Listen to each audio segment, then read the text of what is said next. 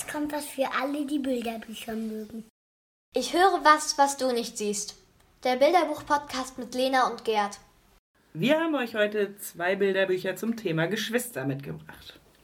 Gerd, welches Buch hast du denn dabei? Mein Buch hat dem Podcast den Titel gegeben. Es heißt Geschwister von Roccio Bonilla.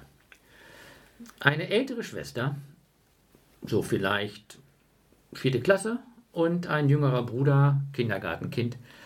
Wenn die beiden übereinander erzählen und von ihrem Zusammensein erzählen, kommen unterschiedliche Sehweisen, unterschiedliche Gefühlswelten und zwei unterschiedliche Wirklichkeiten heraus.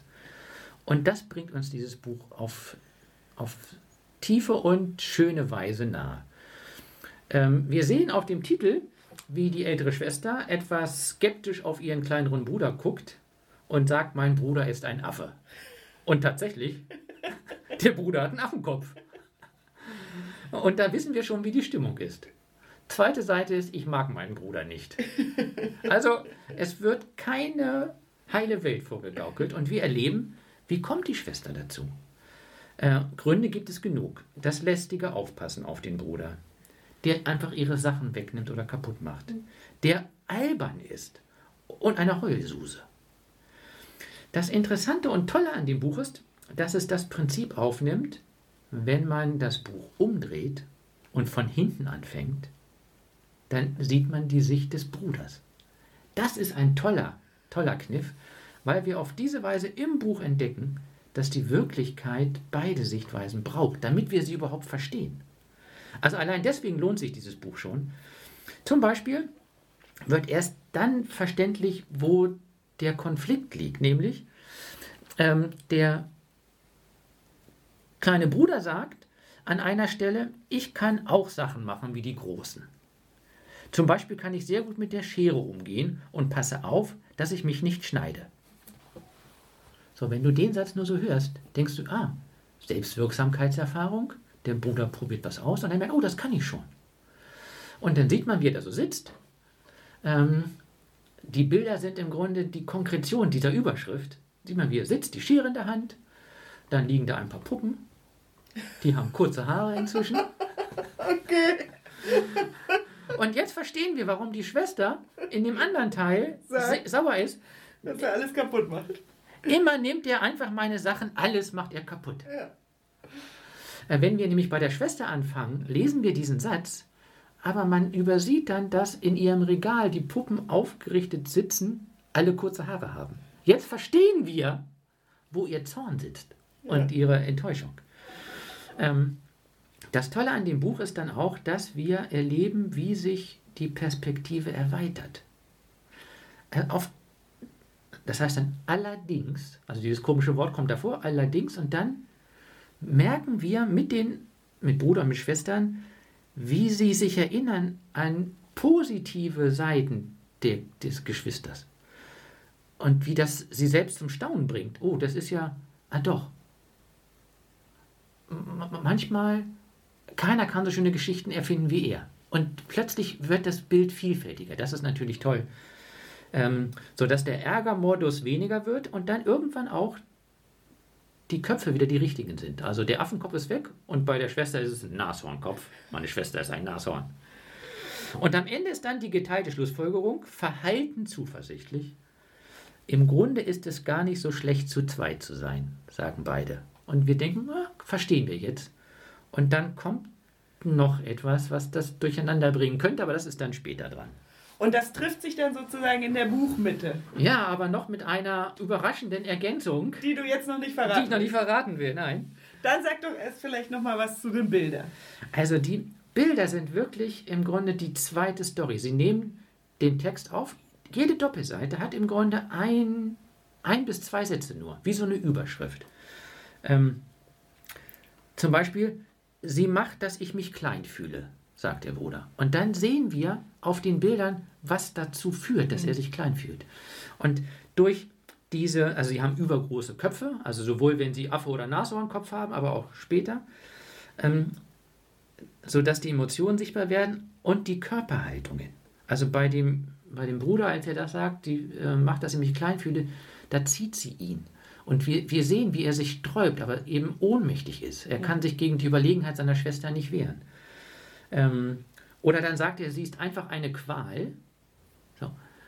Und das Bild zeigt, dass sie sich körperlich streiten und sie so überlegen kräftig ist, dass er in der Ohnmacht sagt, sie ist eine Qual. Ähm, und die Bilder sind also eine tolle Konkretion. Bei dem Satz, als er entdeckt, oh, sie macht manchmal auch, dass ich mich größer fühle. Ne? Wenn man den Satz hört, kann man sich alles vorstellen. Auf der Doppelseite schraubt sie ihm die Stützräder ab und bringt ihm Fahrradfahren bei. Ähm, also die Bilder sind, sind eine tolle eigene Story zu diesen Überschriften und voller Fantasie und Einfälle. Also zum Beispiel sieht man einmal, wo sie draußen spielen, einen kleinen schwarzen Vogel, der eine Kirsche aufpickt und auf ein kleines Törtchen legt. Also auf jeder Seite hast du solche tollen Geschichten, tolle Details, sodass sich auch die Sehweisen erweitern. Ähm, am Schluss hast du ein Drama, also Ja, jetzt am Schluss hast du ein die Drama. Mitte ist. Äh, sie kommen ja beide unabhängig voneinander zu der Aussage, im Grunde ist es gar nicht so schlecht, zu zweit zu sein. Und dann sieht man jeweils, wie sie auf eine Tür zugehen, die halb offen ist, so, so morgens früh, wenn es so dunkel ist, und dann blättert man um und sieht die beiden dann, wie sie in ein Körbchen gucken, aber zu dritt. also, und dann äh, ist die Frage, wie geht das da weiter? Ähm, biblische Geschwistergeschichten. Das ist klar, dass wir heute auch darauf zu sprechen kommen. Gibt es Ja. viele. Ich würde zwei für dieses Buch empfehlen. Die Geschichte, die wir oft der verlorene Sohn nennen. Ja, Weil die zwei Brüder ja. ja auch in der, in der biblischen Geschichte kommen sie noch nicht zueinander. Ähm, das Buch empfiehlt, wie wäre es, wenn wir die Perspektive erweitern? Was ist an diesem, meinem Bruder, der so blöd ist, was ist daran möglicherweise auch gar nicht so schlecht? Und Josef und seine Brüder, ähm, weil sich in dieser Geschichte, wo die Brüder ihren jüngeren Josef, der immer so auftrumpft, ja, in den Brunnen schmeißen und verkaufen. In der Geschichte entwickelt sich nämlich auch eine Auch- andere Sicht. Ja, auch die Beziehungsebene Ne? verändert. Also es, es verändert sich, ohne dass das Schwierige geleugnet wird. Ähm, und äh, deswegen wären die beiden biblischen Geschichten gut anschlussfähig und äh, einsetzbar dazu. Und noch zwei Sätze jetzt zum, was man damit macht. Machen könnte.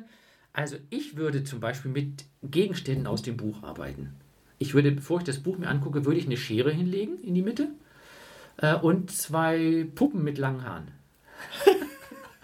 oh nein! Und dann einfach was, ne? Und schon haben wir, viele kennen ja die Szene. Ja. Ja, auch ich kann mich daran erinnern. ähm, und dann kann man sich nur das Titelbild angucken. Also zum Beispiel, wo die ältere Schwester ihren Bruder Affe nennt.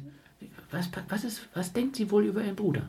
Und dann schon kann man, bevor man das umblättert, in diese Sichtweisen einsteigen ähm, und dann entdecken lassen, wann die Köpfe sich wieder, also wann das menschliche Antlitz auftaucht.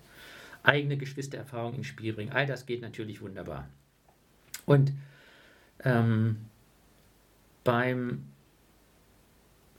Theologisieren könnte man natürlich eine Reihe von Fragen stellen, die sowohl an Aussagen anknüpfen, was, wie geht es dem Bruder, wenn er sagt, sie macht mich klein? Ne? Und was wünscht er sich? Oder ein bisschen so von hinten, ähm, wenn ihr das Baby wärt, was als drittes dazukommt, was würdet ihr euch von den beiden großen Geschwistern wünschen?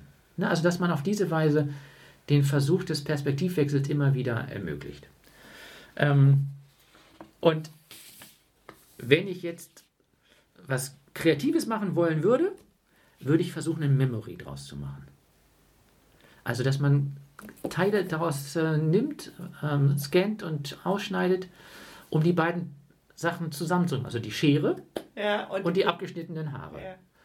Ähm, so dass man versucht, diese beiden Perspektiven dann auch durch das Memory-Spiel nochmal in Erinnerung zu rufen. Also, Geschwister von Roccio Bonilla. Mein Buch heißt Blödes Bild und es geht auch um Geschwister, aber es ist irgendwie ganz anders als deins. Ähm, bei mir geht es um äh, Minze und ihren Bruder. Und sie sitzen beide an einem Tisch und Minze ist schlecht drauf, denn sie möchte auch so toll malen können wie ihr großer Ah. Bruder. Er kann es so gut und noch viel besser als sie. Aber das Problem ist, sie ist ja drei Jahre jünger und diese drei Jahre kann sie niemals aufholen. Das schafft sie nicht. Außerdem hat sie auch gar keine Idee, was sie malen könnte. Und ihr Bruder verrät ihr auch nicht, was er malt, weil dann malt sie es vielleicht nach. Da hat er auch ein bisschen recht. Also ist alles mistig. Minze ist wirklich schlecht drauf. Und dann geht sie in der Wohnung rum und guckt und ihr fällt aber immer noch nichts ein, stöbert in seinem Zimmer. Irgendwann sieht sie draußen Schnee und dann fällt ihr ein, ja, ich mag Schnee. Ähm, und mein Bruder hat gesagt, ich soll was malen, was ich mag. Also versucht sie den Schnee zu malen. Aber es gibt Oh. natürlich das Problem. Ja, malt man genau, Schnee? genau, wie malt man weiß auf weiß. Das geht auch nicht und überhaupt und alles ist blöd. Und dann kommt auch noch die, äh, die Katze und stößt die Blumenvase auf dem Tisch um und das Wasser läuft über das Bild und dann ist bei Minze wirklich, bei Minze wirklich alles vorbei. Sie tobt. Oh. Blödes Bild, blöder Ja. Bruder, blöde Katze, blöder Schnee, alles ist blöd. Ja. Ähm, und dann wird auf einigen Seiten ihre Wut so richtig cool sichtbar. Also das finde ich wirklich schön, dass auch mal die Wut so Ja. detailliert und auf mehreren Seiten dargestellt wird. Ähm, und sie, also wirklich, sie ist eigentlich nicht zu bremsen. Sie Ja. ist durch. Und dann kommt aber sozusagen die Lösung des Problems, weil ihr Bruder auf einmal sagt, guck mal und hält etwas hoch, denn Minze hat in ihrer Wut auch alles zerrissen, zerschnitten und alles. Und er hält dann sozusagen so einen Stern hoch, der aussieht wie so ein Scherenschnittstern. Ah, wenn man so das Papier faltet und da so schneidet. Genau, denn das hat sie aus Versehen in ihrer Wut gemacht und es sieht aus wie eine wunderschöne Schneeflocke. Ah. Ja, und dann zeigt ihr Bruder ihr auch, was er gemalt hat, nämlich etwas, was er gerne mag und er hat Minze gemalt. Oh. Und dann ist die schlechte Laune auf einmal wie weggeblasen und gemeinsam fangen die Geschwister dann an, eben noch mehr Schneeflocken zu ähm, basteln. Und ja, das ist die Geschichte, die das Buch auf wirklich ähm, tolle Weise erzählt. Also es geht einmal um diesen Frust, wenn man irgendwas nicht hinkriegt, Ja. was ja die Kinder auch gut kennen. Ähm, und über diese Schwester, die es eben so gerne so gut können möchte wie ihr großer Bruder und die sehr, sehr wütend wird, als es ihr nicht gelingt. Aber es geht eben auch darum, dass der große Bruder der Schwester zeigt, was sie eigentlich kann. Was die nämlich völlig vergisst, nämlich dass sie im Basteln ziemlich gut ist. Und das eigentlich sozusagen durch Zufall, das aber dann auch reproduzieren kann. Das ist schon wirklich toll, also toll gemacht, weil dieses Konkurrenzdilemma Ja, ja wirklich für Geschwister eine tiefe Kränkung auch sein kann oder ein lebenslange, lebendes Thema sein kann. genau. Und das, in, so wie du schilderst, kommt das deutlich raus, ohne dass es jetzt überbetont wird. Und die, diese pfiffige, dieser pfiffige Einfall, bei dem anzusetzen, was schon da ist, das ist natürlich wirklich ein, ein guter, schlauer Einfall. Genau. Das würde ich auch nutzen, wenn man es jetzt in der Kita oder in der Grundschule macht, weil das Thema sich vergleichen ist ja immer, Ja, immer. Ne? Manche können irgendwas weniger, andere können irgendwas super und daran könnte man gut anknüpfen. Minze denkt nämlich, sie kann nicht so gut malen, so verzweifelt daran, aber dass sie wunderschön basteln kann, das vergisst sie. Und in der Kita könnte man oder Schule könnte man eben auch überlegen, was würde ich gerne besser können? Woran möchte ich gerne üben, damit ich daran besser werde? Ähm, aber was kann ich auch schon ganz toll? Und da gibt es ja so diese warme Dusche, dass die anderen Kinder auch sagen, was, was ne, kannst du überhaupt toll und was schätzen wir dir, an dir sehr? Und ähm, das wirkt ja auf die Kinder immer ganz positiv und stärkend, weil sie es von anderen eben viel besser annehmen können, als wenn sie selber Ja. äh, sich das nur sagen. Ja, und natürlich könnte man in Anknüpfung an die Geschichte auch ähm, malen, sich gegenseitig Porträts malen. Man könnte eben auch mit der Scherenschnitttechnik Ja. arbeiten. Und ähm, religionspädagogisch geht es natürlich um den, We um den eigenen Wert. Was bin ich eigentlich wert? Ähm, und da könnte man natürlich auch an Geschwistergeschichten aus der Bibel anknüpfen, aber eben auch ähm, an, an die Liebe Gottes, die, die uns einfach so annimmt, wie Mhm. wir sind, mit allen unseren Stärken und Schwächen, ähm, dass die Kinder davon ähm, erfahren. Und ich ähm, würde sogar noch ähm, die Geschichte von Kain und Abel ins Spiel Mhm. bringen, ähm, wo die sich ja auch immer wieder Mhm. vergleichen. Und da gibt es eine tolle Interpretation von Martina Steinkühler, wo es an einer Stelle heißt, ähm, dass Gott sagt, Pass auf, Kain, wer anfängt, die Liebe zu messen, zu zählen und zu prüfen, der wird nicht mehr froh. Und wer traurig ist, der wird ungerecht und macht vielleicht schlimme Fehler. Also dieses sich vergleichen, das hilft nicht unbedingt. Im Gegenteil, ja. Genau, im Gegenteil, man macht dann vielleicht Fehler, sondern wir sollten mehr darauf gucken, was wir eigentlich gut können und Ja. womit wir zufrieden sein können. Äh, Wenn ich da kurz einhaken, weil das, weil das zu dem so gut passt, wie du das beschrieben hast, was bei Minze passiert. Ne, was, das, das Nicht-Schaffen ist das eine, aber wie sie das für sich interpretiert. Und das hast du in der Kan- und Abel-Sequenz ja auch so. Es macht einen nämlich traurig. Und aus dieser Trauer und oder aus dieser Wut entsteht eben etwas, was man vielleicht gar nicht will. Genau, das ist ja genau Ja, dieser Angriff. Das finde ich, ja. Bilder Genau, also Also, geht ja um Bilder und das, das Ding heißt Blödes Bild, dieses schöne Buch. Wie, wie sind denn die Bilder? Also die Bilder sind ähm, großformatig und es sind ähm, Buntstift, Buntstiftzeichnungen, die die ähm, Umgebung auch realistisch wiedergeben. Ähm, am Anfang mochte ich die beiden Kinder überhaupt nicht. Ah, Also sie sind, finde ich, die Köpfe sind sehr groß, die Augen ganz klein, also die haben mir, die Haare sind dünn, haben mir irgendwie nicht so gefallen. Aber im Laufe des Buches, das ist das Interessante, ähm, habe ich Minze lieben gelernt, weil die ist so herrlich wütend und das fand ich dann irgendwie richtig gut und dann mochte ich irgendwie auch das Buch. Also auf den ersten Blick war es nicht so meins, es hat mich eher ein bisschen abgeschreckt. jetzt ist ja meine Frage, was ist davon gewollt und was ist jetzt praktisch eine Geschmacksfrage? Ähm, also wie kann ich etwas, ich kann etwas schätzen lernen, was mir auf den ersten Blick nicht gefällt. Ne, so wie Minz ja mit ihren Bildern auch. Ja, das, genau. Das ist irgendwie total witzig. Aber ob das so gewollt ist, kann, ich kann es nicht sagen. Also mir ging es so, ich wäre mal gespannt, was, was du sagen würdest, wenn du es äh, dir nochmal anguckst. Ähm, die Sprache übrigens noch ganz kurz Mhm. erwähnt, ähm, könnte wirklich auch von Grundschul- oder Kita-Kindern stammen.